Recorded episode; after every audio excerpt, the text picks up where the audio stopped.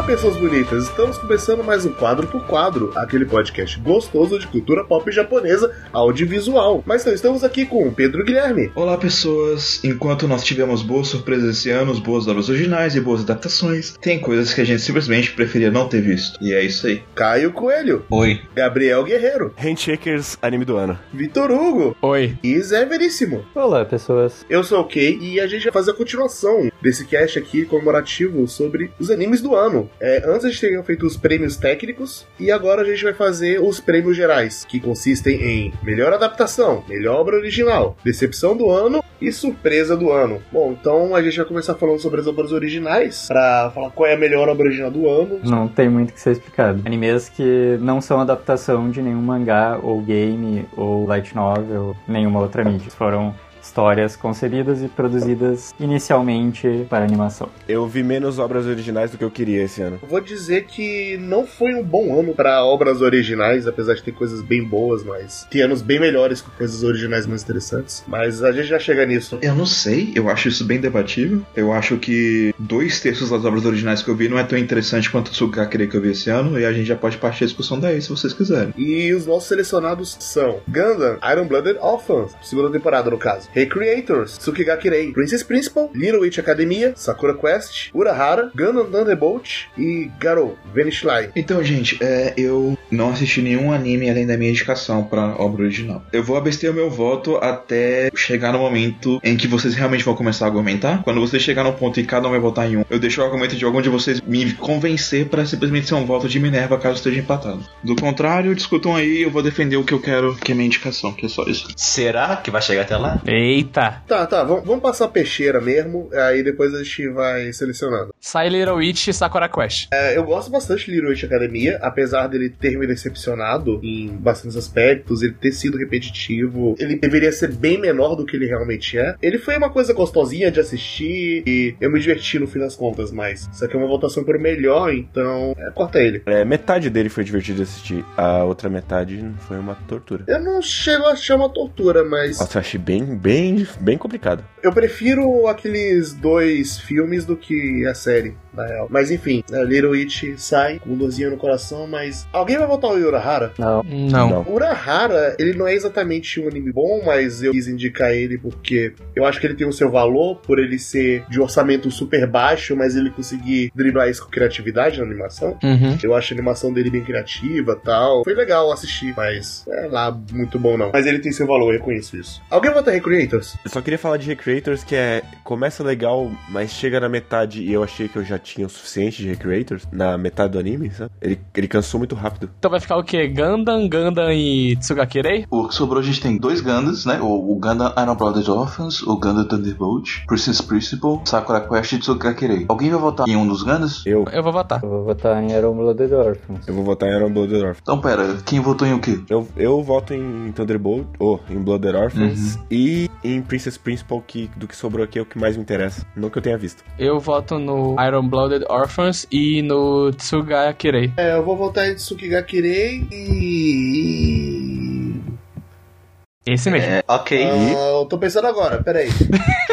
Tsukigakirei e Thunderbolt. Eu voto em Tsukigakirei. E você, Caio, seus votos? Sakura Quest e Tsukigakirei. Pelas nossas votações aqui, em primeiro lugar estaria Tsukigakirei, em segundo lugar estaria Iron Blooded Orphans, em terceiro estaria os outros três, com um voto, cara. Thunderbolt, Princess Principal e Sakura Quest. Eu acho que esse pódio tá, tá ok, assim. Ah, Sim, eu tô, tô sim. feliz com esse Também. resultado. Esses três em terceiro lugar, a gente pode eliminar dois desses dois gente Assim, eu vou falar de Tsukigakirei d- daqui a pouquinho, mas eu tô com voto de Minerva aqui eu quero que vocês, por favor, discutam sobre esses três no terceiro lugar aí pra eu ver qual argumento me convence. É, é desempate. defendendo aqui o Gana Thunderbolt porque eu não quero que ele saia desses aí. Porque eu acho ele divertido e eu acho um Gana, se eu não me engano, ele, ele é da mainline de Gana. Sim. Da Universo Century. Como ele é meio que uma prequel, dá pra você ver ele sem precisar dos outros, eu acho isso muito legal, porque eu sempre me sinto perdido em ver as coisas do universo Century, porque eu só vi de 79. Ah, você precisa ver o de 79 pro Thunderbolt. Eu acho que se alguém vê ele sem ver o de 79, ele consegue aproveitar. Não, mano.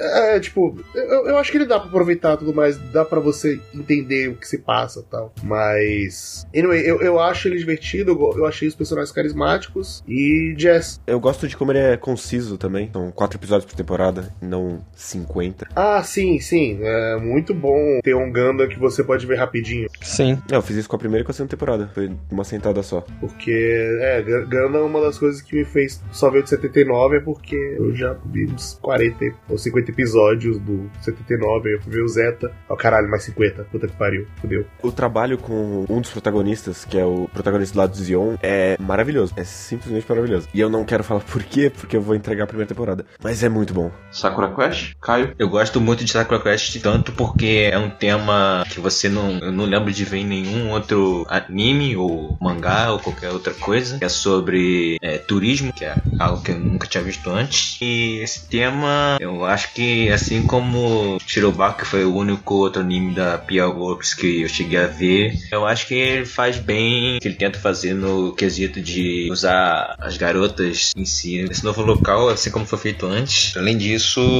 eu acho que as personagens elas têm uma evolução do começo ao fim, elas têm bastante personalidade e também acho que no fim das contas é um bom arco tanto para todas elas, como elas mudam de acordo com o tempo e também eu acho que é um ótimo Slice of Life. Tem algo que destaque ele em relação a outros Slice of Life, assim? Porque tem muitas formas, né, que as pessoas veem Slice of Life e tem... Um dos maiores problemas de Slice of Life é que ele é um gênero bem saturado. Não necessariamente só Slice of Life, mas Bowie de maneira geral e séries que usam elementos de Slice of Life que são saturadas. Tem algo, assim, que faça os personagens de Sakura Quest se destacarem em relação a outros? Porque tem muitos animes por aí que são bem genéricos em relação à abordagem deles com personagens e, no geral, os que se livram disso, eles acabam sendo bons. Eu acho que Sakura Quest ele faz um bom trabalho tanto com as quatro personagens principais, na evolução delas durante o anime, como também os personagens secundários, porque além das meninas, você tem personagens que vão aparecendo durante todo o anime e acabam sendo desenvolvidos do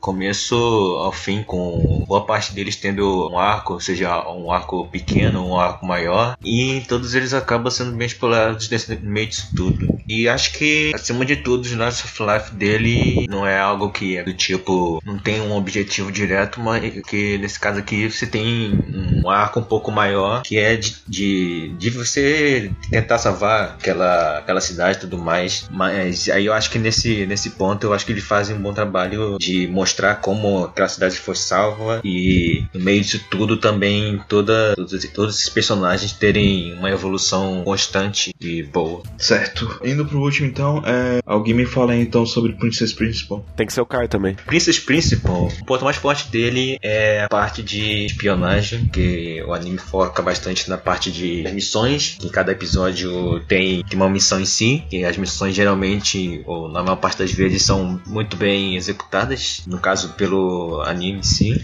E também toda, todo o plot em si, ele é muito bem centrado. Esse plot, ele, ele, começa, vai pro meio e termina com uma boa progressão de todos eles, ao mesmo tempo em que ele faz o uso de uma parte não cronológica, nem filme do Tarantino, e essa parte cronológica ela faz sentido pro, pro anime, porque várias das coisas ele faz alusão no futuro e também consegue explorar outros personagens do passado, porque ele vai mostrando cada acontecimento em determinada data diferente, e com isso ele consegue fazer várias boas histórias no meio disso, ao mesmo tempo que vai mostrando um pouco mais das personagens, de- das missões daquele mundo e também da própria história. Então eu acho que Pri- Princess Principal ele tem muitos pontos fortes, é, tanto nos personagens que além de ser muito carismáticas, elas também acabam tendo muito bom desenvolvimento e passado revelado e ao mesmo tempo que a animação ela é bem boa, o storyboard também é bem forte na maioria das vezes E a arte em si ela também é bem bonita. Então ele é fechado na primeira temporada mesmo. Mais ou menos. Ele, ele dá uma deixa pra segunda temporada, mas, mas ele fecha bastante coisa na primeira. Ah, decisão difícil. A falta de contexto realmente machuca o nosso poder de decisão. O negócio é que, tipo, cada um dos três tem aspectos que seriam interessantes pra mim de forma diferente, sabe? O Thunderbolt parece mais interessante pra um aspecto de produção e aspecto técnico. Ele é fácil o Ganda mais bonito que já foi feito. E daí Sakura Quest ele me interessa porque ele parece ter uma abordagem legal para um Slice of Life, que dependendo de como aproveitar os personagens pode ser bem, bem interessante, bem profundo, e Slice of Life é meu gênero preferido. E daí tem Princess Principal que parece fazer algo que só bacana eu vi fazer até agora de forma boa. O que eu posso dizer em relação à impressão que o Pedro tirou é só que ele não aprofunda tantas personagens assim. Quem tem um pouco mais de profundidade é só a Yoshino e a Nininha dos Monstros, que eu esqueci o nome. Uh, mesmo as outras três protagonistas, que são cinco e não quatro, na verdade, elas são mais. são coisas um pouco mais sutis, assim. E o problema mais básico que eu vejo nele é que, como eu já comentei no, nos animes da temporada dele, é que falta cola pra colar todos os elementos que o Caio falou e que eu meio que concordo, pelo menos com a maioria deles. Mas eles parecem que são todos soltos e isolados uns dos outros, assim. É, entendo. Complicado. complicado. Tá, eu vou com muita dor no coração. Mentira, nem é não, porque eu não assisti. eu vou dar a volta pra Thunderbolt, porque. Talvez porque eu escutei a trilha sonora de Thunderbolt e ela me deu uma impressão geral do que esperar, sabe? É, e como produção técnica, ele me deixa bem curioso pro o quão longe ele pode levar, sabe, as coisas. Então, o voto fica pra Thunderbolt por isso. Apesar de que se eu fosse pelo meu gosto pessoal, é bem provável que eu assista Sakura Quest antes de ver Gundam Thunderbolt. Assim, agora a gente tem três. Se vocês quiserem, a gente pode fazer o negócio de cada um votar só em um. Quem indicou a própria coisa votar na própria coisa. E aí a gente abre o voto pra decidir qual vai ser primeiro, segundo e terceiro lugar. Mas mesmo abrindo assim, eu já posso falar que eu vou votar na minha indicação, que é Tsukakere.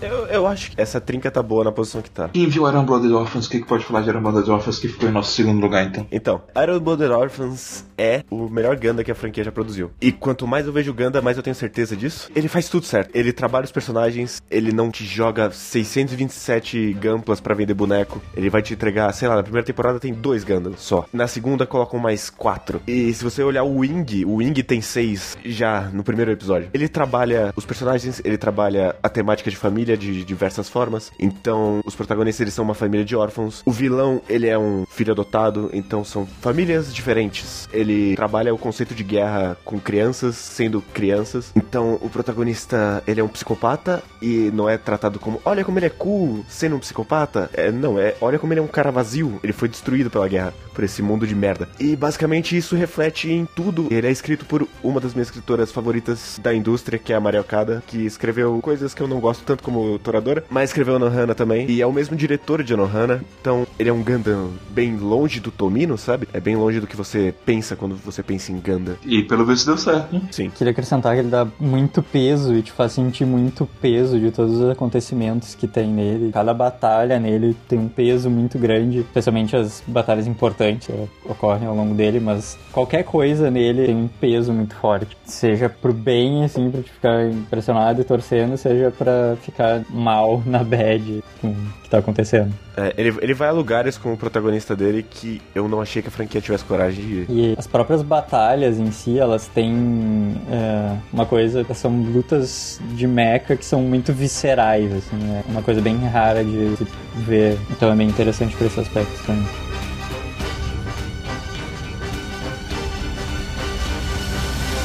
Cara, Kirei foi um dos melhores animes desse ano e eu acho que não é à toa que ele tá em primeiro lugar, apesar de que eu não sei exatamente qual foi a motivação de cada um para votar nele, mas Kirei, ele é, ele é um anime que retrata uma relação entre dois adolescentes que são bem novos, bem inexperientes ainda, eles acabaram de entrar no ensino médio, cada um deles tem seus próprios sonhos a aspirar, sabe? Mas o legal de Kirei é a forma como ele aborda essas questões de relacionamento, sabe? Porque tipo É bem, é bem fácil se identificar com o cotidiano deles, com as pequenas ansiedades que eles sentem, com os, os desentendimentos, com aquele sentimento de estranheza quando, quando eles vão tentar se comunicar, sabe? E, além de fazer um bom trabalho em estabelecer a relação entre esses dois personagens, ele também faz um bom trabalho em estabelecer a relação desses personagens com outros personagens, com o mundo ao redor deles, tem um bom retrato de família para cada um desses personagens, e como cada um deles interage com a própria família, e como isso influencia o relacionamento deles. E é basicamente isso, sabe? Tsukigakure acaba se sobressaindo porque ele é uma boa história de romance, uma boa história de romance de forma que é realista e que é pouco vista em qualquer mídia, basicamente. Fora que eu, assim, eu tenho alguns problemas com a estética visual dele, porque tem momentos que a CG é bem merda. Mas tem momentos que ele é visualmente impactante, sim, que ele pode ser bonito. E eu acho que quando ele faz isso, ele ah, acaba corroborando pra narrativa. Mas o mais importante aqui é, de fato, a narrativa, os personagens, a interpretação dos dubladores. E é isso, Tsukigakure é maravilhoso. E qualquer pessoa que tem um pouco de amor no coração vai ir assistir e provavelmente vai acabar gostando. Só queria acrescentar que a qualidade na sutileza que Tsukigakure aborda as questões dos relacionamentos e dos romances. Porque, apesar de ser um romance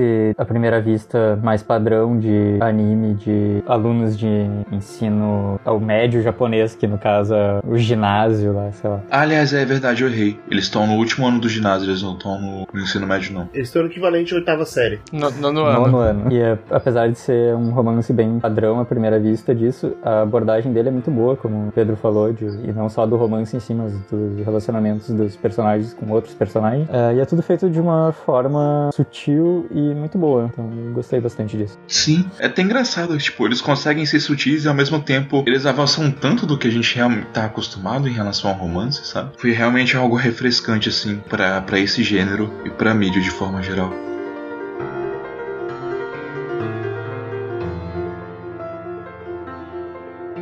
Próxima categoria. Ok. E o próximo é a melhor adaptação. No caso da melhor adaptação, eu vou ser o Pedro aqui, porque ou eu só vi o anime ou eu só li o mangá. Não, tem, explica a categoria. Ah, sim, não. A categoria melhor adaptação são os animes que foram adaptados de jogo, visual novel, light novel, mangá. No caso, aí só tem mangá e light É, no novel. caso, obras que existiam em uma mídia e foram transpostas para anime, né? E existiam em alguma outra mídia que é originária, de fato. Então, é basicamente isso. Pode ser mangá, light novel, visual novel. Tem muitos desses em animes, tem até de jogo. Sim, E não é melhor obra que é uma adaptação, é a melhor adaptação de uma Isso. obra. Isso faz, Faz diferença. muita diferença. Sim, sim. É, o que que torna, então, uma boa adaptação? Faz a coisa ser uma adaptação Uma boa. adaptação que eu diria que é medíocre é a adaptação que simplesmente faz aquilo que é necessário, sabe? Que só faz o, o, o que o mangá já é, ou o que a visual novel já é, ou o que a light novel já é, sem ter um toque a mais, sabe? O que eu acho que faz uma boa adaptação são as decisões de direção e de produção que vão tornar aquele mundo mais expressivo ou mais vivo, que vão acrescentar de alguma forma o material original de, de uma maneira que o material original seria incapaz de fazer. Então, pra mim, uma boa adaptação ela tem que sobressair em alguns aspectos ao material original. Nem sempre ele vai conseguir, mas o ponto é que ele tem que ser estabelecido. Ou pelo menos ele ser um diferente, mas não diferente de tá tomando outro rumo. Mas você sentir que tá tendo uma experiência diferente ao ver aquilo e te acrescenta em alguma coisa. Que, que normalmente é medíocre é ser, ah, beleza, isso aqui é basicamente um mangá animado. Ou você. Ou ser alguma coisa muito propaganda na cara pra você querer ver o, ler É o basicamente uma parte dos animes. É o que acontece bastante. A maior parte dos animes é basicamente É, isso, sabe? Não, não é nada que realmente se sobressai.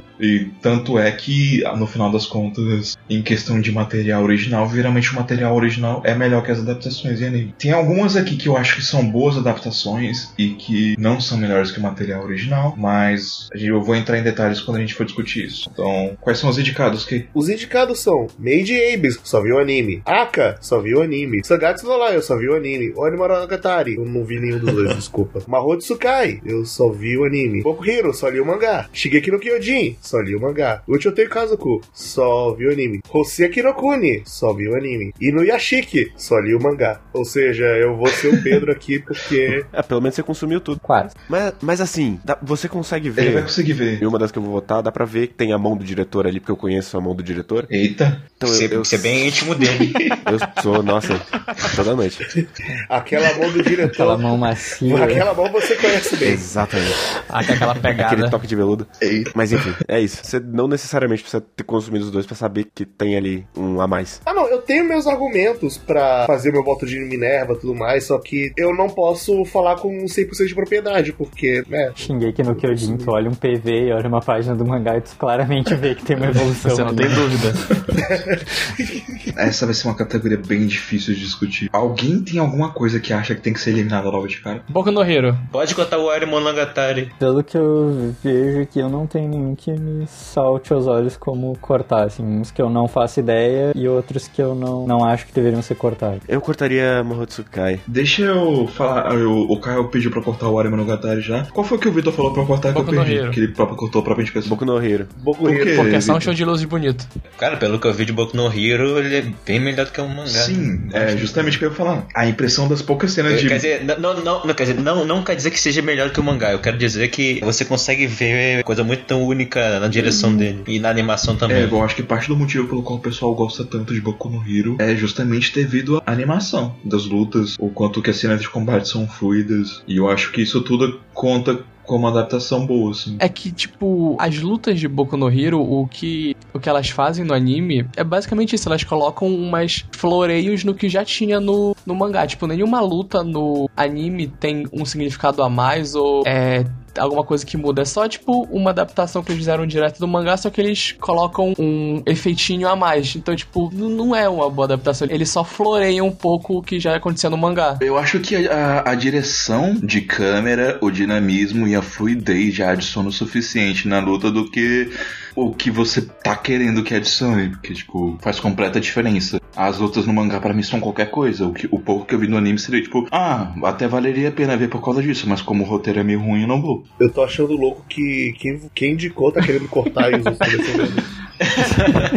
Já que o Vitor não quer defender Boku no Hero e ninguém mais vai voltar, ele acaba sendo eliminado, né? Mas eu acho que o anime tem mais pontos positivos como adaptação do que simplesmente falar que ele é só efeitos de luz, porque, tipo, não. Ele é muito bem animado, o trabalho de animação dele é muito bom. Provavelmente, mas eu não quero passar Boku no Hero de novo pra... Por isso que eu não vejo, entendeu? Mas, tipo, pelas poucas cenas de ação que eu vi, tipo, é uma boa adaptação, sabe? Isso é inegável. E sobre o Ari Monogatari, Second Season, bem, é, eu acho que as adaptações de Monogatari da Shaft, elas são muito boas de maneira geral. E o negócio de Wari Monogatari é que ele é mais Monogatari, só que ao contrário de Baki Monogatari, que é um pouco mais experimental, e de Ikizo Monogatari, que é um pouco mais experimental, justamente por causa da direção do, do Oishi, o Wari Monogatari, ele é mais focado, sabe? E eu acho que ele usa exatamente o simbolismo e os cenários certos de acordo com o que a cena exige. E eu acho que ele tem uma boa direção para determinar algumas nuances de personagens que são notáveis justamente através de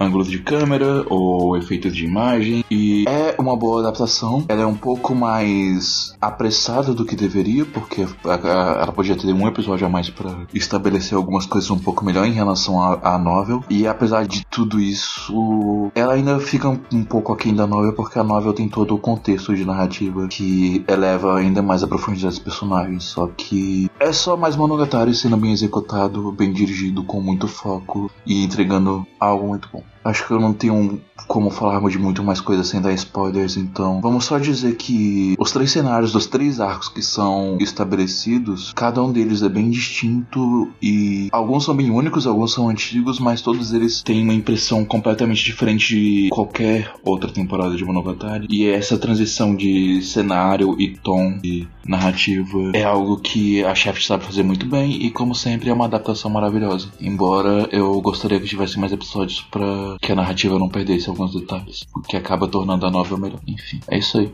Bom, tem mais episódios com mais tempo também, né? É, tem um, os episódios têm um pouco mais tempo, não, não lembro, mas Eu acho que são 30 minutos É cada um. porque fica, fica faltando alguns detalhes importantes, sabe? Por exemplo, sem dar spoilers muito grandes, a gente tem alguns personagens que existe uma coisa que acontece com eles, essa coisa que acontece com eles é algo que você pode inferir, mas que não tá explicado e tá explicado na novela, sabe? E por aí vai. Esse tipo de coisa que acontece. No mais, é isso aí. Alguém mais tem alguma coisa que quer eliminar? É, Mahotsukai. Alguém vai votar em Mahotsukai? Não. Provavelmente votaria nele, porque eu não vou votar em Inuyashiki, eu não posso votar em Hokuseki no Kuni, nem em Uchuten Kazoku, eu certamente vou votar em Sangatsu no Lion, talvez eu vote em Mahotsukai no Yamei, talvez em Shingeki no Kyojin, mas por gosto daí eu provavelmente votaria em Mahotsukai no Yamei. Certo, então. A gente vai. Ah, deixa. Então acho que tem votar mesmo. É, vamos pros votos então? Calma que tem oito ainda. Dá pra cortar mais um pouquinho. Tá, então a gente mantém Mahotsukai por enquanto. Inuyashiki, talvez, parece ser o mais, tipo, transposição simples em relação aos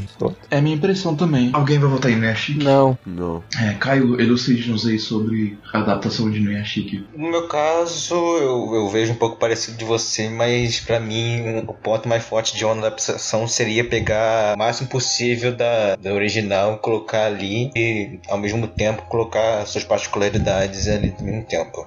E eu acho que no Yashiki ele consegue colocar todo o conteúdo do mangá sem, que são no caso, acho que 60 e poucos capítulos em 12 episódios, sem cortar muita coisa. E ao mesmo tempo eu acho que a adaptação em si ela acrescenta alguns pontos interessantes, mas ao mesmo tempo, por conta da, da própria adaptação, você tem um pro- problema evidente que é, no caso, é o 3D. E o 3D ele acaba não sendo tão bom e isso afeta um pouco, mas na questão da- de colocar a história em si e também a- a- os temas e o design dos personagens, eu acho que fica tudo muito, muito bem. Mas de, de outra forma, na direção você não vê uma coisa tão fora do comum e acaba sendo, a princípio, uma adaptação fiel, pegando tudo que é possível do mangá, mas o anime em si ele acaba não, não ajudando essa parte da adaptação em si. Ficam os pontos positivos e negativos de Niyashiki. E alguém tem mais alguma coisa que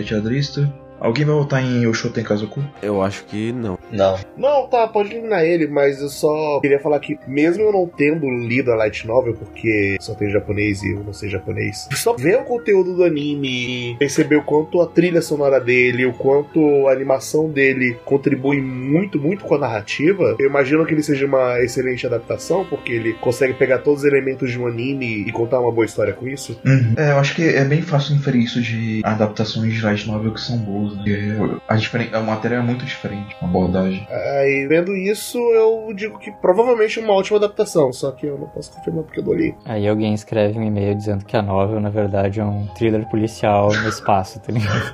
Sobraram seis. Quer abrir os votos já? Vamos lá. Acho que é o momento. Então tá, sobraram Made in Abyss, Aka, Sangatsu, Mahotsukai, Shingeki no Kyojin e Hoseki no Kuni. Quais são seus votos? Quem vai votar em Shigeki no Kyojin? Eu Só vou votar em Shingeki no Kyojin. Tá, vamos abrir os votos então. Guerreiro, você vai votar em Shigeki no Kyojin e E Sangatsu. Ah, meu Deus do céu.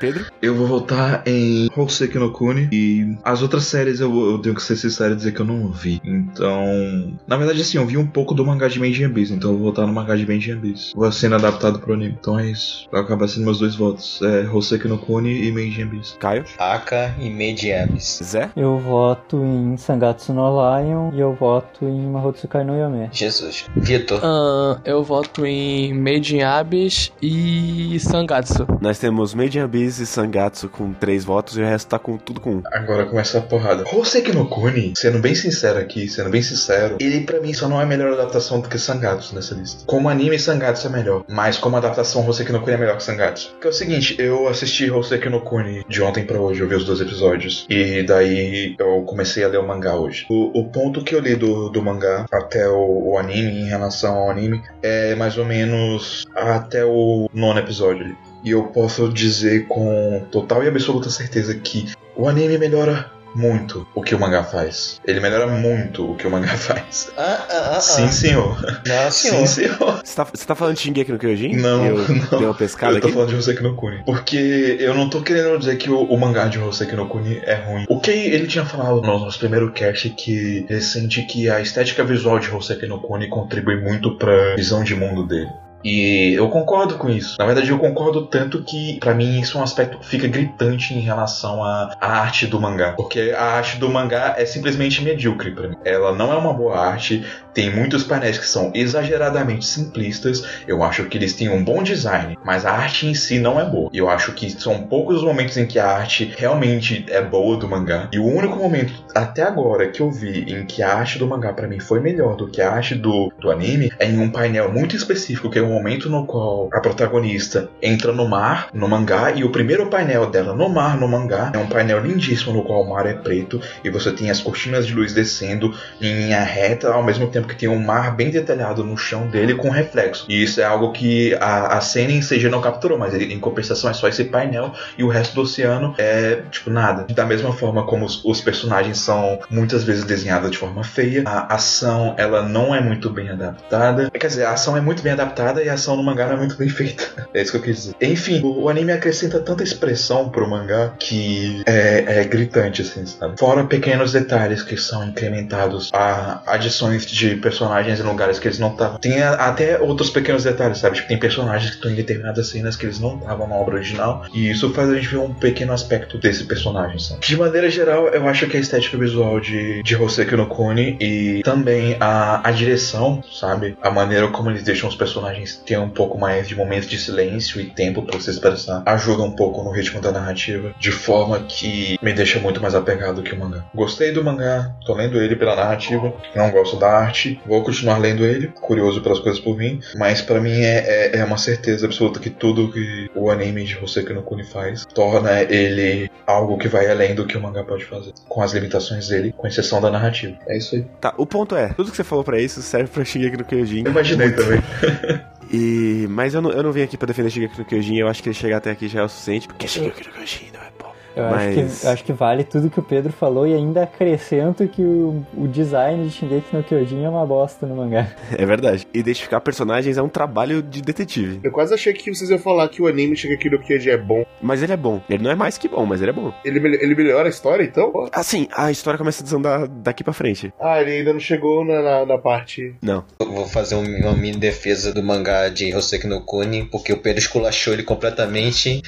E eu, eu quase, quase desliguei o computador. Vambora. Como já dá pra perceber, eu discordo pra caralho. A arte de, de Hoseki no Kuni, eu não, não acho ela feia. Eu concordo que ela é simples. Ela é simples. Mas ao mesmo tempo, essa arte simples, eu acho que ela diz muito sobre todo o design do- dos personagens, é, de como ela faz os personagens serem totalmente andrógenos, como ela dá uma característica pra cada uma nesse design simplista. Os cenários, eu acho que ela faz uma- um bom enquadramento na maioria deles. Os cenários também, eu acho que, mesmo sendo uma simplista em tudo, ele acaba sendo. Eu vejo uma coisa muito charmosa nele. Ele me passa uma, uma coisa única. Eu con- concordo que ele seja, ele seja simples, como já falei, mas ele, ele é muito gracioso, ele é muito retumbante. Ele é algo que eu acho muito, muito bonito, mesmo que ele seja bastante simplista na boa parte deles. E em algumas partes você não consegue reconhecer tão bem os personagens, mas ao mesmo tempo consegue ver uma, uma individualidade muito grande em tudo aquilo. Então é basicamente isso que eu acho. Que o mangá ele tem uma arte bastante simples, mas ao mesmo tempo ele é o maior ponto forte dele. O design dos personagens é bom. Tem essa questão da arte andrógena e tal. Isso é legal. Só que a gente tá falando de design, a gente não tá falando só da, da arte em si. Não adianta muito ele ter designs legais se na maior parte do tempo ele não, não consegue aproveitar esse design de maneira que a gente possa distinguir melhor os personagens, sabe? Esse é o meu problema com a simplicidade dele, sabe? Tem momentos que a, a simplicidade dele é, é meio que. Não chega a ser um painel nível Mas tá quase lá. Eu acho que há alguns momentos em que ele se foca no cenário e a maneira como ele usa formas geométricas no cenário dele e isso dá um pouco de personalidade pro mundo, mas eu acho que a falta de coloração, de uso de uma coloração mais diversificada, ela não ajuda tanto esse mundo, sabe? E isso também é algo que acaba se tornando mais expressivo no anime. Então é, é, é isso, sabe? Tipo, eu tenho alguns problemas com a arte, ele tem seus pontos positivos, mas isso acaba sendo elevado no anime de qualquer forma. Mas eu, eu acho que um dos trabalhos mais pesados de adaptação que tiveram esse ano foi com Aka. Porque se você leu algum mangá da Natsumi Ono, você sabe que a arte dela é muito difícil de passar pro anime, cara. Porque é, é- ela é muito freestyle, sabe? Ela faz as formas mais pra passar sentido do que passar contorno. Então, fazer isso fazer sentido em outra mídia deve ter sido um bom trabalho. Principalmente quando você pensa em todos os 12 ou 13 distritos de Aka, que cada um tem, tem o seu estilo, tem o seu sua paleta de cores, tem sua trilha, tem o seu feeling. E isso é algo que é o anime que tá passando. Então eu, eu realmente acho que é um puta trabalho de adaptação. O que eu queria falar de Mahou Tsukai é que para mim ele só tenta emular o mangá e é muito bom, então por isso as pessoas gostam do anime, mas ele não tá indo além do que o mangá faz. Em momento nenhum, pelo menos até agora. Ele é um Ctrl-C, Ctrl-V do mangá e às vezes fica até meio esquisito porque a, a mudança de tom, principalmente em comédia, funciona melhor quando não tá em movimento do que no anime. Ou seja, ele é basicamente o que a gente escreveu como uma adaptação medíocre. Sim. Eu não discordo muito, eu só dou uns pontinhos a mais pra Mahotsukai no Eu acho que a direção dele, embora não tente mudar nenhum viés do mangá, mas só o fato de ser uma, uma outra mídia, a direção dele é bem competente, assim, e te dá uma... E a trilha sonora dele que é boa também, apesar de não ser nada espetacular, mas acho que são elementos que acrescentam em relação ao, ao mangá, assim. Daria pra colocar alguns outros que eu acho que ele é... Ele não é um anime tecnicamente maravilhoso, mas ele é competente em todos os aspectos, eu acho, mas daí também li um volume do mangá, mas nesse um volume não dá pra criticar muito esses aspectos do mangá também, então não sei. Ok, ah, agora é hora do seu voto. É, quais são os mesmos? Aka, Mahotsukai no Yome, Shingeki no Kyojin ou Hoseki no Kuni. Olha, considerando tudo que vocês falaram, eu vou muito de Hoseki no Kuni. Tem dois empatados em primeiro, viu? A gente tem que decidir quem é o primeiro do primeiro. Então a gente, a gente tá nos três últimos agora, que são Hoseki no Kuni em terceiro, e empatados em primeiro lugar, é Sangatsu no Lion e Meiji no Abyss. Isso. Então agora a gente vai abrir a votação, né? Cada um vota em um, né? Vamos ver o que, que isso vai dar. E entre Meiji Abyss e Sangatsu no Lion, essa questão de desempate eu tiraria de Meiji Abyss e votaria em Sangatsu. Apesar de que eu particularmente queria ver Hoseki no Kuni primeiro, mas voto em Sangatsu. Caio? Made in Apps. Vitor? Sangatsu. Kay? Eu acho que eu vou em Made Abs. É, Zé? Sangatsu no Lion. Porra, você me decepcionou agora, Zé. Eu vou em Made Abyss. Tá 3x3. Ah, vai. Eu não posso que- votar em Made in Abyss porque eu vi um ou dois episódios do anime e eu não vi o- a outra mídia. Quem são as pessoas que assistiram Sangatsu além de mim? Eu e, dos- assisti e li um bom trecho do mangá. E o Vitor? e você, guerreiro, você, você tava assistindo, né? Oi, eu terminei a primeira temporada. Ah, sim. Por que, que você acha que Made in Abyss é uma melhor adaptação? Porque eu acho que Made in Abyss, ele melhora o mangá, digamos assim. Uhum. Porque, principalmente a arte, às vezes, ela tem tanto detalhe que fica meio confuso. Ele não consegue decidir bem o que, que é importante, porque tudo é importante num quadro. E aí você meio que fica perdido em onde olhar. Sem falar que, principalmente a mudança no, no comecinho do anime, ele tem umas mudanças de estrutura, de o que vem primeiro, o que vem depois, que, que deixa narrativamente mais interessante o anime do que o mangá. O mangá é mais ortodoxozinho, mais, mais quadradinho. Uhum. É, vendo por esse lado, é, eu acho que em relação à arte, o anime de Sangatsu faz coisas que, até por serem experimentais e mexerem com outros estilos e brincar com a animação, tornam ele mais interessante do que o mangá em um aspecto visual. Mas, é, em termos de adaptação, é, é uma crítica que você mesmo fez, inclusive, na verdade, de que Sim. às vezes ele está preso ao ritmo do, do mangá, porque ele faz uma adaptação justamente capítulo a capítulo, e isso prejudica um pouco o ritmo que ele poderia ter. Sim, eu, E- eu terminei a primeira temporada e eu continuo concordando comigo mesmo. Eu, eu, eu acho que não é um, um- algo tão gritante, sabe? Tipo, que. que não, é, não é algo que chega a ser um defeito, sabe? Mas é algo limitador. Então, nesse aspecto, eu tô basicamente falando que eu tô disposto a ceder o meu voto de Sangatsu pra Meiji Abyss. É isso aí. Meiji Abyss tá em primeiro e Sangatsu ficou em segundo. ok. Acho honesto. Mas alguém quer falar de algum dos dois? Acrescentar só que Sangatsu no Lion já é um ótimo mangá. A Chico Mino manja dos Paranauê de fazer mangá. Demais. Nossa, eu amo aquela mulher. A adaptação tá, tá bem boa. Era mais pra fazer essa elogiar ao mangá mesmo. Em relação ao anime, acho que o Pedro já falou a maior parte, assim. é, Ele acrescenta alguns elementos eh, experimentais e coisas assim que só podem ser conseguidos através da, animação, que não tem como fazer no mangá. Mas eu concordo que pelo produto base já ser de um nível bem elevado, ele não. A adaptação acaba não elevando tanto, apesar de acrescentar alguns, algumas firulas e ser bonito pra caramba de ver. Sim, sim. É basicamente isso.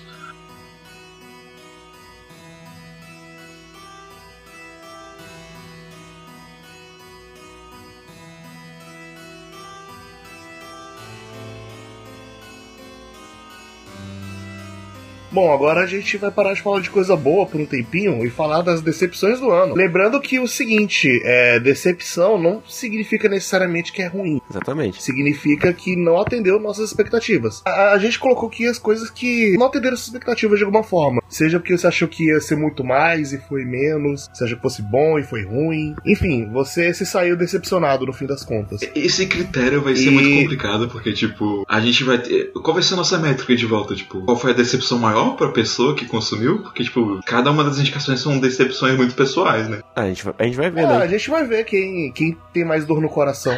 Mas então, a- as coisas que decepcionaram nossos corações foi Kado, Light Answer, Mahotsukai no Yomi, no caso dos OVAs, Seiren, Eromanga Sensei, Kino no Tabi, Little Witch Academia, Sakura Quest, Fate Apócrifa, Hajime Terogal. Já pode cortar Eromanga Sensei, né? Já foi a, a piada engraçada, já foi? A gente já É, pode é, cortar. tipo, Pois é. Não, não, tinha o que esperar. Assim, é- ele, ele é exatamente o que a gente espera. Isso. Um lixo.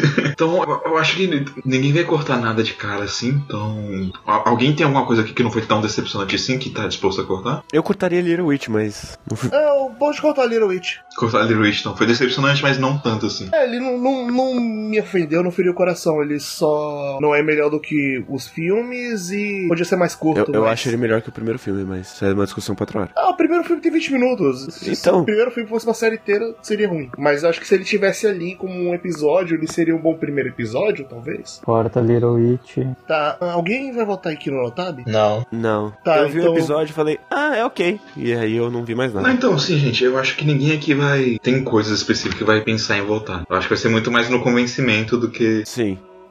Tá bom, eu, eu vou cortar aqui no Notab, mas eu vou explicar porque eu achei ele uma decepção. Eu, em um dado momento da minha vida, fui muito entusiasta de Kiro Notab. Eu adorei aquele anime, o primeiro. Eu, eu assisti o, aquele anime, depois eu fiquei empolgado. Eu li muitos capítulos da Light Novel. Muitos, muitos, muitos. Acho que foi a primeira Light Novel que eu li. Eu tava esperando uma boa adaptação da Light Novel com o Kiro e ele foi, só que com alguns erros que esses erros fizeram ele perder muito brilho pra mim. O primeiro erro é a seleção de histórias que ele vai contar, porque em comparação ao primeiro anime, ele além de tentar fazer algumas coisas meio diferentes da direção dele e ser uma coisa mais própria, ele tem uma ordem de episódios que faz você entender melhor quem é Aquino, faz você entender melhor as coisas do mundo, explica melhor algumas coisas e beleza, ele consegue com isso seguir muito bem e ser mais impactante. Já o anime novo, ele repete algumas histórias, só que as histórias que ele repete foi uma forma bem mais resumida e menos impactante. Ele foi tipo, pá, debate na sua cara, falou. Assim, antes eu tava achando de boa essa parte de debate na sua cara, falou porque, ah, beleza, eles já contaram essa história em outro anime. Essa história é importante ser contada porque ela vai mostrar personagens recorrentes. E pelo fato de mostrar personagens recorrentes, ele tem que mostrar isso logo. Então, ah, vamos tirar isso daqui da frente e contar o que realmente importa. Só que esses episódios que, abre aspas, realmente importam, fecha aspas, eles também sofrem dessa coisa de, ah, beleza, mensagem, e falou eles não aprofundam tanto quanto o anime original e como é lá na Novel. E- Ele, ele é muito cru. Mas ele tem debates muito legais. Pode, pode ver. Só falta construção pra chegar no debate. É, ele tem debates legais, ele tem episódios bem construídos, só que a maioria deles não é tão bem construído quanto o de 2003 e nem quanto o Light Novel. E também outra coisa que, por exemplo, o terceiro episódio, ou quarto do de 2003, é uma história pessoal da Kino. É um episódio muito importante pra você entender quem é a Kino, você entender por que a Kino faz o que ela faz, você entender a relação dela com Hermes e eu achei um erro muito grande não ser uma das histórias repetidas no começo, terem escolhido repetir uma outra história bem mais pra frente, ao invés de ter repetido essa história específica. Hermes Amoto. É, Hermes Yamato. Porque você passa muito tempo sem entender tão bem quem é Aquino a fundo. E eu acho que isso é um pecadinho. Dito isso, eu ainda gosto do anime. Alguém mais tem uma decepção não tão decepcionante? A- As minhas duas decepções são bastante decepcionantes. Vamos fazer na ordem. As pessoas falam da decepção depois de decidir um que cada um vota. Tá bem? Começa aí, guerreiro, com Cado. Bom, isso vai ser um repeteco do, do podcast temporada, mas cada é aquela coisa, você começa, você não dá nada, aí ele te mostra um monte de possibilidades, aí ele te mostra um dedo no meio e fala, foda-se, isso vai ser uma bosta, pau no seu cu, não tem esperanças na vida. Então, é, isso é, isso é cada. É, é uma história de sci-fi que te apresenta com o o infinito e te entrega poderzinho. Eu, eu, eu não, não sei nem for- formular. quão puto eu fiquei quando acabou Cado, cara. Eu vou escrever observações do lado dos títulos aqui pra eu ir decidindo. Cado é um sci-fi com um mundo de possibilidades, mas no fim, foda-se, poderzinho. É, é basicamente isso. Eu concordo perfeitamente com o. Cara, o- ele tinha muito potencial. Ele podia ser, tipo. Se o potencial dele fosse alcançado, ele poderia ser, tipo, um Emanon da vida, sabe? Mas. Não, ele é só muito ruim. É, e o problema é que ele, ele, te, ele te mostra o potencial. Ele, não é você que cria a expectativa. Ele cria em você e depois ele te dá um chute na cara. Fala, não, não, não vai rolar não. Pois é. Como é que o diretor te mostra a mão macia, com toque aveludado, mas no fim é só pra enfiar o dedo no cu e gritaria, né? Basicamente você vai atrás de picanha e ele te dá uma pica. Não, ele, pro- ele promete a picanha, ele frita a picanha, joga no chão e aí ele te dá uma pica. E o Maho- Mahou Tsukai, que você também já falou em cast temporada. Bom, Mahou Tsukai é uma história inútil que não serve pra nada. Esses ovos. Porque o primeiro episódio ele te entrega basicamente tudo que os três ovos entregam, muito melhor escrito e com muito mais consequências, porque ela não lembra dessa história depois. E fica meio claro que isso nunca aconteceu pelo começo do mangá, quando ela fica deslumbrada pelo poder do Elias, que ela não ficaria se ela vivesse o que ela vive nos ovos. E, e fora isso, é uma história boba, é uma história que você pode encontrar em qualquer qualquer fantasia meia boca, e isso é muito longe do que Mahou Tsukai é e do porquê as pessoas gostam de Mahou Tsukai. E eu, eu me sinto um fanboy falando isso, mas eh, fazer o quê? Eu meio que concordo, embora pra mim a decepção só veio quando eu peguei o anime série de TV pra assistir. Enquanto estava contido nos ovos, ele não era grande coisa, mas eu até, até achei ok, achei legalzinho. Fiquei interessado pra ver o anime de TV, e daí veio a decepção porque, na verdade, não serviu pra nada, né? Sim, é como, como eu já vinha do mangá,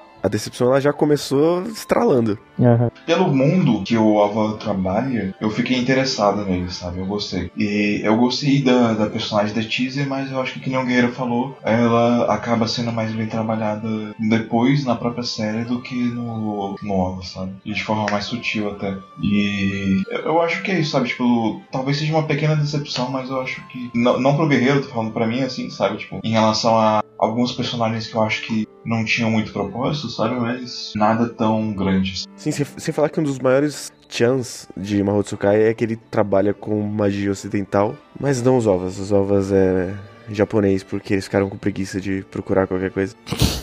É verdade. Eles passam a impressão errada.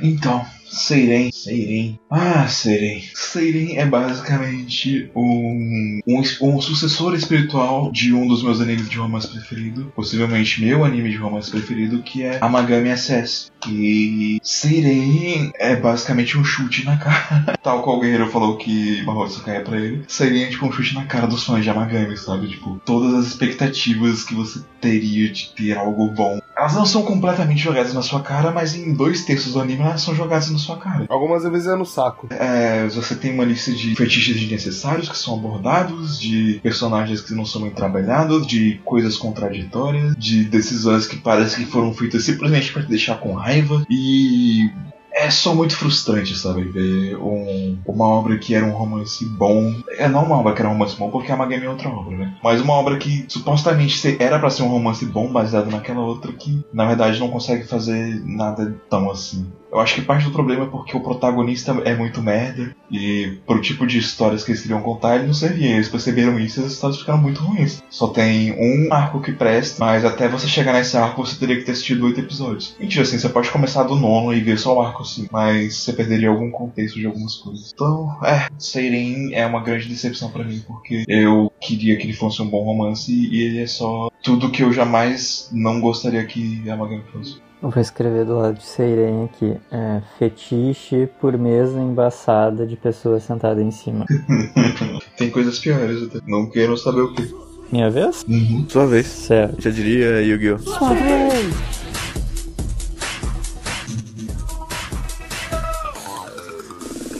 Sakura Quest, então, minha decepção, porque Pia Works, trabalhando com um elenco de personagens femininas protagonistas, novamente, tal qual Shirobako, que eu gostei bastante, com uma temática curiosa e interessante até- até certo ponto, que é turismo do ponto de vista de quem recebe os turistas e vida no interior. Ele é bonito, ele te mostra personagens com algum potencial, ele te mostra um arco geral de como salvar a cidade interiorana através do turismo com um potencial interessante, mas ele vai executando algumas dessas coisas bem. Tem um arco de evolução interessante de uma personagem, só que aí ele pausa e vai para um arco de um outro personagem, daí fica meio, hum, por quê? E aí tu vai tendo um arco de desenvolvimento de plano de salvar a cidade e de repente eles eles cumprem uma etapa, mas daqui a pouco eles pegam e voltam pro começo e fazem de novo. Parece que eles erraram a mão em,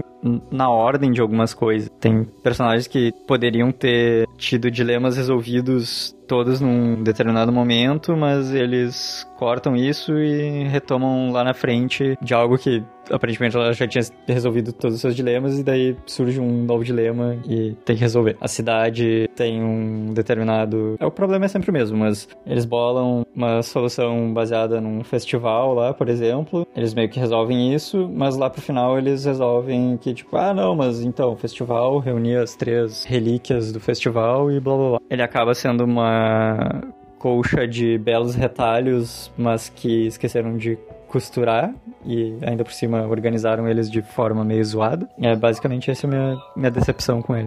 Essa é muito sessão de desabafo, isso tudo. Sim. O, o que já falou de Kino Notabe, Liruit já foi excluído. Agora o Caio, com Fate Apócrifa. Então, o que, que eu achei Fate Apócrifa decepcionante? Eu não tinha nenhuma expectativa, mas quando comecei a ver os primeiros episódios eu gostei. Eu gostei dos personagens, alguns personagens, gostei um pouco da história, mas com o passar do tempo, eu com novos personagens sendo introduzidos e a própria história, eu acabei tendo uma mudança de visão no meio, no meio do, de todos esses episódios, porque boa parte dos novos personagens introduzidos eu acabei não ligando ou não gostando. A história também ela acabou não me interessando na metade dela. É, boa parte dos personagens eu tive nenhuma simpatia, nem, nem acabei gostando, só gostei acho que de 3 de, de 20, 20 personagens. E como eu acabei não tendo nenhuma ligação emocional, nem pela história, nem pela maioria dos personagens, eu acabei dropando ele bem cedo, porque isso não é, não é algo que acontece muito, mas eu acabei não tendo nenhum interesse por praticamente nada. Enquanto eu via, eu acabei deixando, sei lá, duas, três semanas sem ver. E praticamente foi por disso. Foi uma decepção porque eu, eu não esperava muita coisa, mas acabei sendo decepcionado da mesma forma porque nem a história, nem os personagens fizeram eu ficar preso ao anime. Você esperava pouco, mas eles te deram nada, né? Então ficou no comecinho me conquistou um pouco, mas depois jogou tudo no lixo. E nada conseguiu me prender mais no anime. Então, Hajime no Gal. Esse anime é uma merda. Concordo. Eu concordo. E você esperava que ele fosse bom? É, é, eu esperava que ele fosse, porque o mangá é um romance bem bonitinho. Antes de estrear o anime, eu tinha lido o mangá. E quando eu vi o anime, foi uma coisa muito ruim. Porque além de, de começar mal, que os designs, eles tem personagem que tá com a altura errada. Tem, tem uma personagem que ela tem um peito gigante e ela tem 1,30 de altura. Que é a porra do Manan. E no, no, mangá ela é bem maior que isso. A ordem dos acontecimentos é completamente colocada do lugar errado. O Eti, ele é muito maior e ele acaba perdendo muito do significado que ele tem no mangá. Detalhe que tanto o fato de que as coisas acontecem fora da ordem quanto o fato de que a menina é baixinha é só pra eles fazerem piada com o Oli. E não é tipo. Não é tipo de um jeito legal, é tipo literalmente um personagem é um pedófilo. E por quê? É só horrível e é de mau gosto. E no caso, é, duas das protagonistas ela tem o design mais parecido com o mangá, com proporção, tanto também no traço e tudo mais. Mas essa personagem baixinha ela, ela, tem um problema muito forte com isso. E também no geral é uma adaptação que ela é toda desorganizada, a direção dela é toda ruim, mesmo algumas das partes dele fazem nem sentido com uma com a outra. Enfim, é, ele, ele acerta praticamente praticamente só porque ele é pouco bonito, mas de resto ele não acerta praticamente nada, ele é praticamente um desastre. É, eu acho que eu já, eu já vou expor aqui dos meus votos, porque eu, eu com certeza vou votar em Hajimeta no Gal. Não tem como, a decepção dele é muito grande, assim, sabe? Tipo, eu acho que não tem como, eu vou ter que votar em Hajimeta no Gal. Vou votar também em Kado. Kado por ser uma tristeza, e Hajimeta no Gal porque ele tinha um material original que era bacana, e conseguiu pegar os aspectos ruins exagerar neles, e tornar coisas boas ruins ainda por cima, e simplesmente ficou muito, muito, muito, muito ofensivo e muito ruim. Talvez supere até Seirin nesse, nesse quesito. Tá aí uma, uma discussão que ninguém gostaria de ter, mas é uma possibilidade. Meus votos vai pra Seiren, porque a dor do Pedro foi tão forte que me atingiu. Eu, eu, eu, eu senti na pele. E assim, quando eu fui assistir o primeiro episódio, antes achando que ia ser uma coisa legalzinha e foi meio ruim, é, foi uma decepção pouca pra mim e a decepção do Pedro foi tão grande que me afetou junto. e meu outro voto vai pro Fate Apócrifa, porque eu também tive essa coisa de. Eu fui ver esperando pouco e não me entregaram nada. Eu já tava esperando pouco porque Fate fora da Type Moon. Fate já é meio problemático, mas eu gosto muito. Fora da Type Moon, pra mim, tipo, normalmente é só o, o, o fanservice meio mal escrito, etc. Mas com exceção do Fate Zero. Fate Zero é maravilhoso. Mas eu tava esperando um massa velho com lutinhas legais e fanservice. E nem é massa, velho. Beleza. É, Caio? Eu só tenho como votar em série. Eu não, eu não me decepcionei com, com, com as outras opções que eu vi, tipo Kino no Tab, Sakura Quest ou, ou, ou outras coisas. Então só, só série. É, Zé? Eu voto em Kado, então, que me pareceu uma promessa muito filha da puta. eu voto em Hajime Tenogal, porque eu não tinha conhecimento prévio do mangá. Eu assisti uns 5 ou 6 episódios, não me lembro certo agora. Tava bem ruim. E pelo que o Pedro e o Caio falaram, então tá show. 10 de 10 em decepção. Eu voto em Seiren e em Kado. E você, Guerreiro? Falta o meu, eu voto em Seiren, porque eu, eu senti, senti a dor das pessoas. E eu voto em Hajime Togal pelo mesmo motivo, que é parabéns, vocês sofrem. A gente vai desempatar Kado e Hajime Tanogal? Eu acho o Kado pior porque eu sofri com ele. Cara, eu sofri com o Kado também, mas eu acho o Hajime Tanogal pior porque as piadas que ele faz são de um mau gosto tamanho que é, a decepção de Kado não, não supera, sabe? Não supera. Por algum motivo eles acharam que seria uma boa ideia dar atenção pra um personagem aparentemente pedófilo, sabe? Tipo, não. Pra mim, Hajime Tanogal é mais decepção do que Kado ficaria em segundo lugar aí. Pra mim, é Hajime Tenogal primeiro. A pri- primeiro não, é o segundo ou o terceiro. primeiro já é Seiren. Ah, ok. Então segundo. Ah, então segundo Hajime Tenogal. É, já, já, já foi.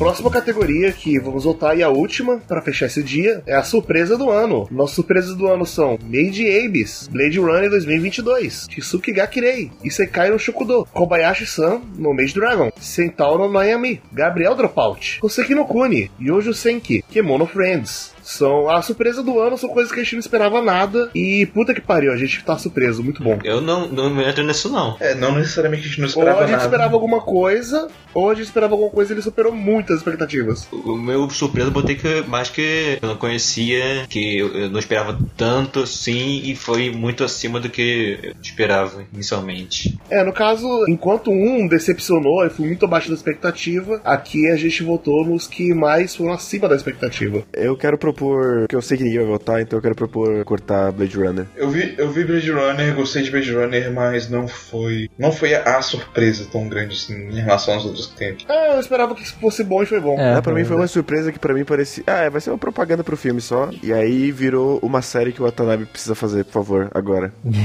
Mais alguém quer cortar algum? Eu vou cortar Isekai no Shokudo, porque eu acho que, embora tenha sido uma surpresa agradável pra muita gente, não foi tipo. Eu vou votar aí, Sekai Shukudo. Ah, então deixa. Mais fácil perguntar o que, se- que, que vai votar e já corta tudo.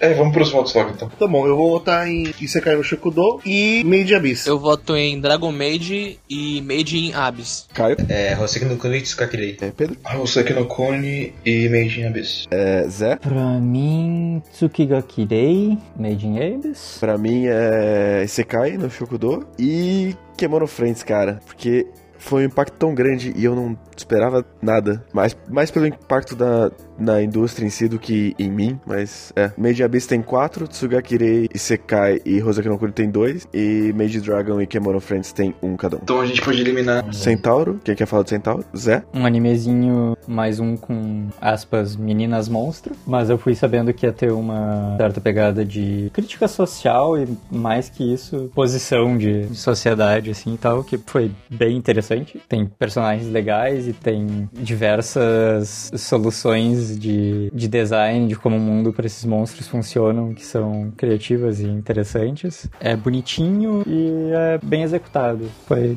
um anime bem bom, assim, que eu não esperava tanto dele. Eu quero falar um pouquinho de Gabriel Dorpaut, porque eu esperava uma comédia genérica meio meia boca. Eu assisti o primeiro episódio fora da vibe e eu, tipo, dei uma risada e de resto, quem é? Foda-se. Daí eu fui ver mais e eu acho que foi meu anime de comédia favorito esse ano. Então ele subiu muitos pontos pra mim. Fiquei surpreso pro caralho. É, Yojo Senki caiu. Então, Nyojo Senki, eu não esperava absolutamente nada. Eu achava que ia ser uma merda. E eu achava que ia dropar nos primeiros episódios. Mas acabou que no primeiro episódio me conquistou pra caramba. Eu gostei da ideia de como foi executada, de como aquela personagem, ou o personagem no caso, foi trabalhado durante todo o anime, como todo aquele mundo foi criado, as guerras e tudo mais, como aquilo tudo foi muito bem trabalhado e como a protagonista acaba se carregando muito aquele anime, eu acabei gostando muito dele. Então, foi um anime um dos meus favoritos, provavelmente acho que no meu top 10. Ele acabou sendo uma surpresa muito grande porque eu não esperava absolutamente nada dele e acabou trazendo muito mais. Dragon Maid, Zé. Não era exatamente uma expectativa de nada, porque Kyoane, né? Mas uma- um anime de uma maid que é um dragão não me parecia exatamente mais promissora das sinopses e tal. Não me parecia realmente uma premissa muito promissora. E aí, então, fomos surpreendidos novamente, porque, caraca, é bom pra caramba esse anime. Qualidade técnica em geral, padrão Kyoto Animation, ou seja, bem elevado. E, cara, personagens extremamente carismáticos, relacionamentos entre os personagens, em certos momentos, sutileza e, em determinados momentos, profundidade, que foi muito interessante de acompanhar. Diversos conceitos de famílias diferentes e nada tradicionais, que funcionaram muito bem. Kana, uma das melhores crianças, né? Cara, tudo muito bonito, tudo muito bem feito. Senti muita falta quando terminou, porque era um momento da minha semana que eu tirava pra relaxar e ficar 20 minutos com um sorrisinho agradável. Caio Kemono Friends. Quando eu comecei a assistir Kemono Friends, eu já tinha lido e escutado sobre. Já era algo rela- relativamente grande, mas antes disso eu não, não esperava nada, porque parecia ser um anime muito. Sei lá, eu não via absolutamente nada daquilo. Os designs não me interessavam, a própria sinopse não me interessou. Eu achava que, que era algo extremamente de baixo custo, o que é, mas, mas é outra história. Quando eu vi o anime por causa de indicações e tudo mais de outras pessoas, quando tava na metade dele, eu vi que era um anime que ele tinha uma história bem interessante, com conceitos que não tinham sido explorados antes. É, o design dos personagens eu acabei gostando. O CG, por incrível que pareça, pra mim começou a ficar cada vez melhor e ter um, um nível de carisma ali. Acabou que eu acabei gostando bastante do anime. Que ele foi uma surpresa muito, muito grande pra mim. Eu não achei que eu ia gostar tanto, mas é, eu acabei tendo uma simpatia muito grande por ele. Beleza, a gente tem três empatados em segundo, que são Tsugakirei, Sekai no Shokudo e Roseki no Kuni, já que Made Abyss já tá em primeiro. Ah, quantos aqui acham que in Abyss merece estar em primeiro? Eu acho. Eu, sei lá, eu não acho que merece. Merece a palavra forte. hein? Eu acho que ele merece porque eu literalmente não esperava nada dele. Eu não conhecia o mangá, eu não conhecia absolutamente nada. E quando ele chegou, ele impactou bastante. Justamente porque era uma coisa que eu não tava de olho. Li o mangá, não me interessava muito. Talvez em algum momento alguém tinha falado pra mim sobre o mangá, mas eu não me importei. E de repente saiu esse anime que me vendeu completamente. Sem falar que ele, bem ou mal, ele recebeu quatro votos de cinco. Seis, né? É que eu não posso votar em mim, né? Ah, sim, foi mal. Indiscutivelmente, Made Abyss então foi a maior surpresa do ano. E eu não tava perguntando pra discordar, não, tá, gente? Na verdade, pra mim foi a surpresa do ano, a maior surpresa do ano foi Made Abyss. Mas eu fiquei um, um pouco questionando se, se só. Se só eu senti isso, porque, tipo, as outras duas obras que eu acho que merecem estar no top 3, elas. Eu acho que elas mereciam tanta atenção quanto Made Abyss, sabe? Mesmo que não tenham recebido tanto. Olha, é. Isso que eu acabei de falar de in Abyss se aplica para Hoseki no Kuni e Made Dragon. Eu só não votei Hoseki no Kuni porque eu que indiquei. Pra mim, Hoseki no Kuni é primeiro. Hoseki no Kuni é maravilhoso. A minha avaliação pra Hoseki no Kuni e in Abyss é a mesma. Eu, tô, eu só tô dando um pouquinho mais de atenção pra Made in Abyss porque causou mais impactos na indústria, de maneira geral. É, eu acho que, eu acho que pra mim o, o, o pódio ideal seria in Abyss em primeiro, em segundo lugar Hoseki no Kuni e em terceiro Tsukigakure. Eu, co- eu concordo com esse pódio. Eu tô feliz, assim. Pode ser. A gente já falou bem sinceramente de todos esses animes, mas todos eles foram surpresas muito positivas e ninguém, absolutamente ninguém tava esperando tanto assim de nenhum deles no começo da temporada, mas ao longo dela as pessoas foram vendo que tinha coisas com qualidade. Eu acho que a gente nem vai precisar entrar muito em detalhe em relação a esses animes que ficaram em primeiro em- no pódio, né, dos surpresas do ano, porque eles vão ser relevantes nas próximas discussões. O, o próximo cast vai ser o mais importante, que vai encerrar todas as discussões, ele vai falar Vai sobre dar mais treta. a melhor narrativa, melhores personagens e anime do ano. Então, olha só, vamos lá. Melhor obra original. Em terceiro lugar ganhou Gundam Thunderbolt, a segunda temporada. Em segundo lugar, Gundam Iron Blooded Orphans, a segunda temporada. Foi um bom ano pro Gundam. Em primeiro lugar, melhor obra original, Tsukigakirei. Melhor adaptação. Em terceiro lugar, Hoseki no Kuni. Em segundo lugar, Sangatsu no Lion. Em primeiro lugar, Made in Abyss. Decepção do ano. Ah, Aquilo que mais feriu nosso coração. Terceiro lugar, Kado. Segundo lugar, Hajime Torogal. E a maior decepção do ano, o que mais ofendeu todos nós, o que mais fez a gente chorar, mentira, mais o Pedro, Nossa, muito. é, foi Seiren. E a surpresa do ano, coisa que a gente não esperava tanto, mas nossa, foi, foi legal pra caralho. Em terceiro lugar, Tsukigakirei. Em segundo lugar, Hoseki no Kuni. E em primeiro lugar, Made in Abyss. Eu acho que eu tô muito mais satisfeito com essas posições desse pódio desse, desse segundo podcast do que do primeiro. É porque você é um fanboy de Sangatsu. Não, foi, foi bem. Eu achei bem tranquilo, eu tô bem feliz com o que a gente teve. É, repara que ele tá Eu- satisfeito porque não tem nenhum Aka aqui. Nada a ver, gente, que isso. Agora o terceiro dia que eu acho que vai ter quebradeira, porque anime do ano é esse, vai. Vai, vai vir Hakugozinho aqui, ó. Gostoso. Hum. Eu já, eu já sei que o anime do ano vai perder, então já tô preparado. Vai nada. Eu- Eu sei qual que vai ganhar, eu sei qual que eu queria que vai ganhar e eu sei que eles não são o Eu mesmo. sei que qual que eu queria que eu vá ganhar, eita. Então deixa nos comentários o que você acha. Tchau, pessoas. Até mais. E Até o próximo. se preparem pro banho de sangue que vai ter no próximo.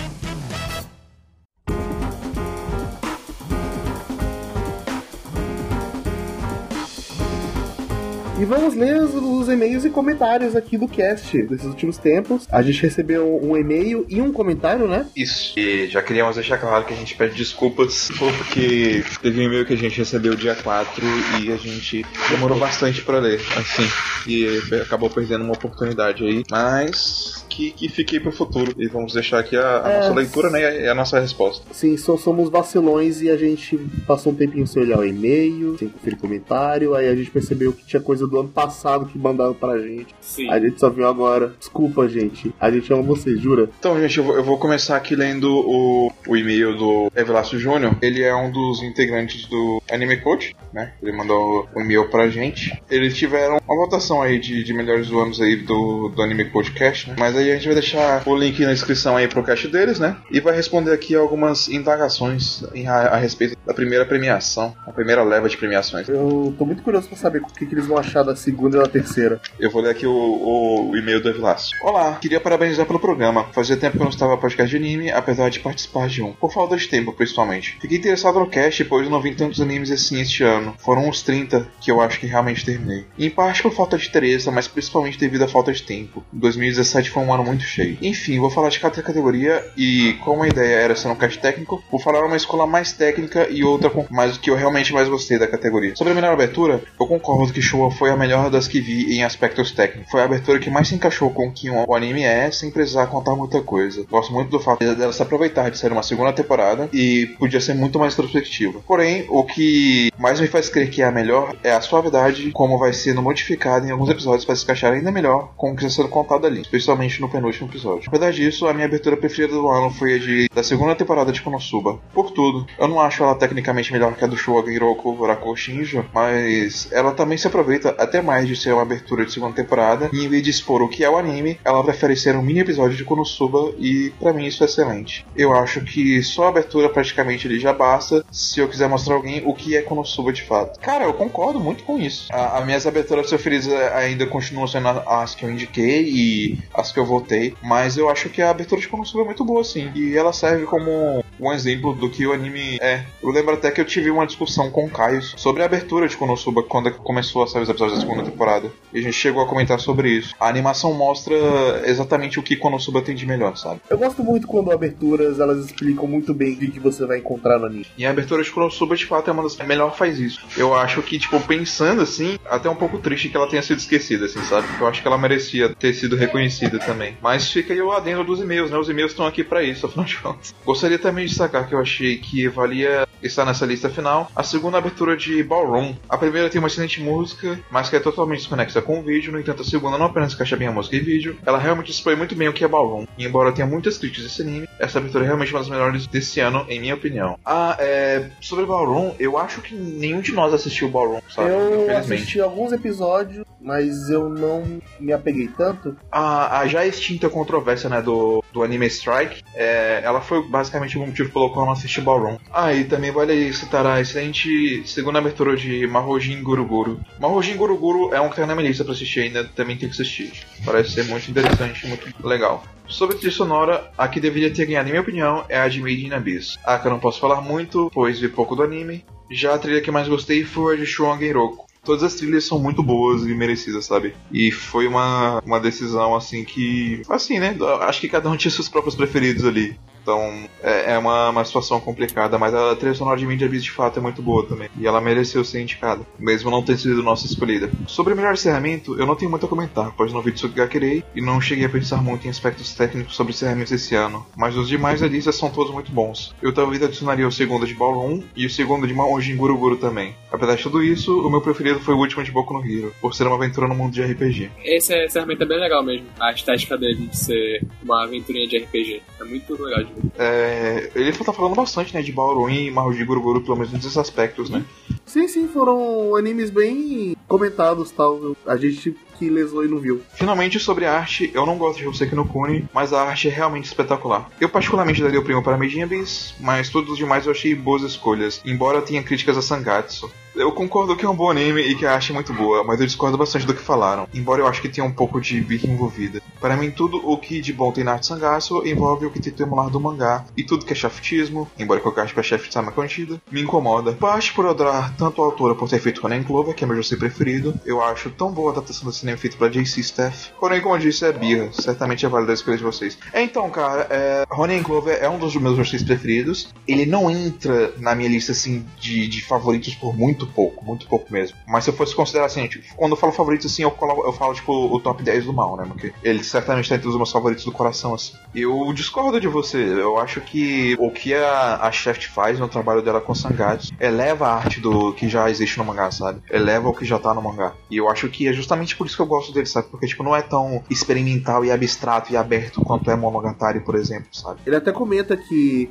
é bem mais contido do que outras coisas da Shaft, tipo Monogatari, eu concordo, é, tipo, ele é bem pé no chão, mas ele é cheio de significados ainda, ele ainda é cheio de simbolismo ali. Então eu bato muita palma pra animação de Sangatsu. Então, pelo menos em aspectos visuais, eu não, não enxergo problema na direção assim de Sangatsu. É, isso é normal, sabe? Tipo, a gente tem nossos, nossas próprias preferências, nossos gostos. Isso é algo que varia de pessoa para pessoa e você parece bem consciente dos seus próprios gostos e tal, porque você falou sobre o que você gosta no mangá, sobre sobre de que adaptação você gostou dos mangás da Minatico e por aí vai. Eu só não concordo que Medium Beast devia ter, devia ter ganhado esse prêmio porque eu acho que, apesar da animação de Medium Beast ser boa, tem outras que excedem ele que, que no caso, foram as que a gente comentou no próprio cast. Né? Sim, sim. E argumentou eu, lá. Eu, eu acho então. que o meu argumento de Hoseki no Kuni pra ele ter ganhado foi, foi aquele argumento ali. Eu acho que vai, vai, vai influenciar a história da, da, mídia, sabe? Eu acho que muita gente vai se inspirar em Hoseki no Kuni. E é até engraçado pensar, sabe? Porque, por exemplo, a gente tem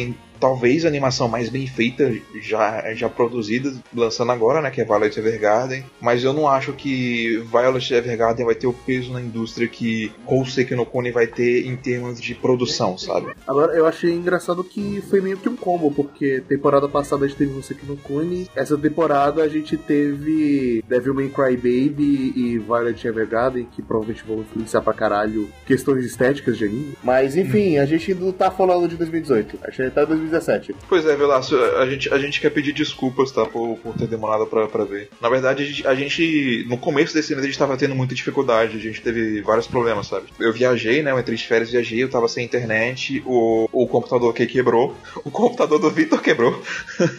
E o Zé E- foi assaltado e tudo da casa dele foi roubado. Então ele tava É. sem absolutamente nada pra gravar. Então é, esse começo de ano foi foda pra todo mundo. E a gente tem mais um comentário aqui da, da Júlia Vitória. A, a Juve, ela diz o seguinte pra gente: Hey, eu cheguei aqui pelo podcast sobre Inside Mari e adorei. Depois dele eu ouvi mais alguns podcasts, como o de Yuri on Ice, o de H, o de Visual Novel e o de Desconstruções. E são todos muito bons. E Ah, eu vou obrigado. comentando um pouco sobre alguns. Obrigado. É, obrigado, Júlia. É, Que bom que você gostou deles e tomara que você encontre E é, muito ainda mais. dela ter ouvido Division Novels, porque é um dos que eu. É uma das coisas que eu mais gosto de falar. É, sim. A, a- a gente tem, tem que ter um segundo, né? De Visual Novels aí, pra gente Sim, falar mais. Profundamente algumas. eu amei Inside Mari e li tudo em dois dias. O desenho lá da história é ótimo, mesmo dando pra sacar o twist desde o comecinho. É interessante como sabemos tão pouco sobre a Mari de fato. O máximo que dá pra fazer é pegar uma ou outra evidência, como um diário das notinhas, e as notinhas do negócio com Komori, a amiga invejosa abusiva que lembrava ela, ela da mãe, as lembranças da menina de óculos, etc. Essa é a melhor jogada com o Cheeto e o último capítulo, que eu acho excelente. Verdade. E é sim, concordamos com você. Tipo, todo mundo gosta muito de Inside Mari. E eu fico particularmente feliz que você conheceu o nosso podcast através do cast de Inside Mari, sabe? Eu fico muito feliz mesmo. E sobre Yuri on Ice, eu gosto desse anime mesmo sabendo de todos os erros. Os personagens secundários realmente parecem um bando de bonecos infláveis que podem ser definidos com três palavras, alguns até menos. Os únicos personagens que são explorados são os Yuris, e se você forçar muito a barra, o JJ. Não, não, o DJ. O Victor é um perso...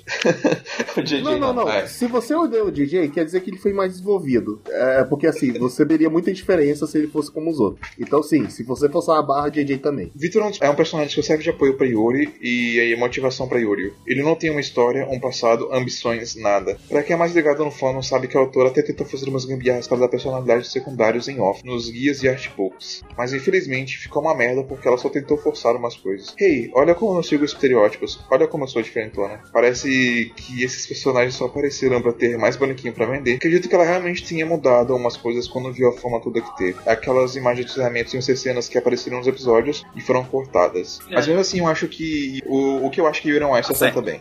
O desenvolvimento do Yuri é legal de se ver. A relação de Victor e Yuri é muito bonita e espontânea, e bem melhor que 90% dos heróis que eu já vi, e principalmente a abordagem sobre a autoestima do Yuri. Eu discordo sobre a parte de que seria melhor se Yuri não fosse já um grande patinador. Yuri tinha sim reconhecimento. É só lembrar o quanto ele era apoiado na sua cidade natal, ou aquele personagem de cabelo loiro e vermelho que era fã dele. Mas ele estava tão afundado na própria visão negativa de si mesmo que não conseguia enxergar isso. Não sei se foi ruim maratonar, mas eu gostei muito de ver mais ou menos semanalmente, porque às vezes eu esqueci de ver e acabava vendo uns 3 ou 4 episódios numa tacada só. No final, se eu tivesse dado uma nota pra Yuri on Ice, ele pelo menos passaria de ano. Eu, eu concordo com os pontos dela, eu gosto, agora relembrando da parte da autoestima do Yuri, Sim. e tudo que ela falou que é ruim, é ruim mesmo. Assim, eu, eu concordo com, com ela em partes. O, o Yuri é o melhor personagem do, do anime. Eu gosto da maneira como eles tentam lidar com a questão da autoestima do Yuri, mas eu não gosto de como eles lidam com o desenvolvimento dele como patinador. Uma coisa que talvez. É, é- ela tem realmente ponto. É se ele fosse um personagem amador no início da história, eu acho que ela seria uma história mais. Como pode dizer, mais como as outras e teria menos valor. Só que eu acho que eles não desenvolvem tão bem o fato dele já ser um patinador famoso, etc. Profissional. É. Sim. Uhum. É, eu também acho isso. O problema é que não parece que ele é profissional em nenhum momento. Parece que ele é um cara que tá começando agora. E sobre o, o Vitor e o Yuri, ah, eu acho que eles são um casal bonito. E eu acho que eles têm química na, na- nas relações deles quando eles estão na tela. Mas eu não acho que o relacionamento deles tem substância. Eu não consigo. E a culpa, na verdade, não é do Yuri. A culpa é do personagem do Vitor. Porque o personagem do Vitor, ele, como você mesmo falou, ele não, não, é, não é lá muita coisa, sabe? Ele, ele não tem motivações muito bem estabelecidas. Então a gente não tem muito como sentir de forma mais presente o amor dele pelo Yuri, sabe? Tipo, a gente não consegue compreender isso. É isso. Eu acho, eu acho que não tem nada de errado em gostar de Yuri Weiss e tal. A gente só acabou se decepcionando na época era um big deal, assim, mas hoje em dia passou. A gente sobreviveu. E sobre o hate pra mulher, eu acho que existem sim. Acho que não chega a ser tão pulado pro lado sexual quanto os dos homens. Parece ser mais pra Fujoshi ou pro lado Moe. E esse comentário tá enorme. Desculpa por isso e parabéns pro cast. Que isso, Julia? A gente adora comentários É, gigantes assim. E sobre Hate pra mulher, eu não lembro se a gente comentou sobre isso, mas eu imagino que Free, por exemplo, seja considerado Hate pra mulher, talvez. Eu ia falar isso Você tá agora, que assim? Free é o eixo pra mulher. Uhum. Falar Então, isso. assim, animes como Free e tal devem encaixar nesse contexto de hate pra mulher. Que, É, sim, eles de fato, eles são bem menos sexuais. Bem menos. Mas eles aí. Eles, têm- são mais apreciativos. Pa- Parece que pegando ser mais apreciativos. Já olha como esse cara é bonito do que os EX aspas normais. É mais ou menos, mais ou menos. O, o que eu percebo de do que seria o hate feminino, né? De obras que são voltadas pro povo feminino é que eh, elas são trabalhadas de. É tipo assim, é mais no- na pegada da sedução, sabe? É tipo, é pra ser algo caliente, pra ser algo misterioso. E vai.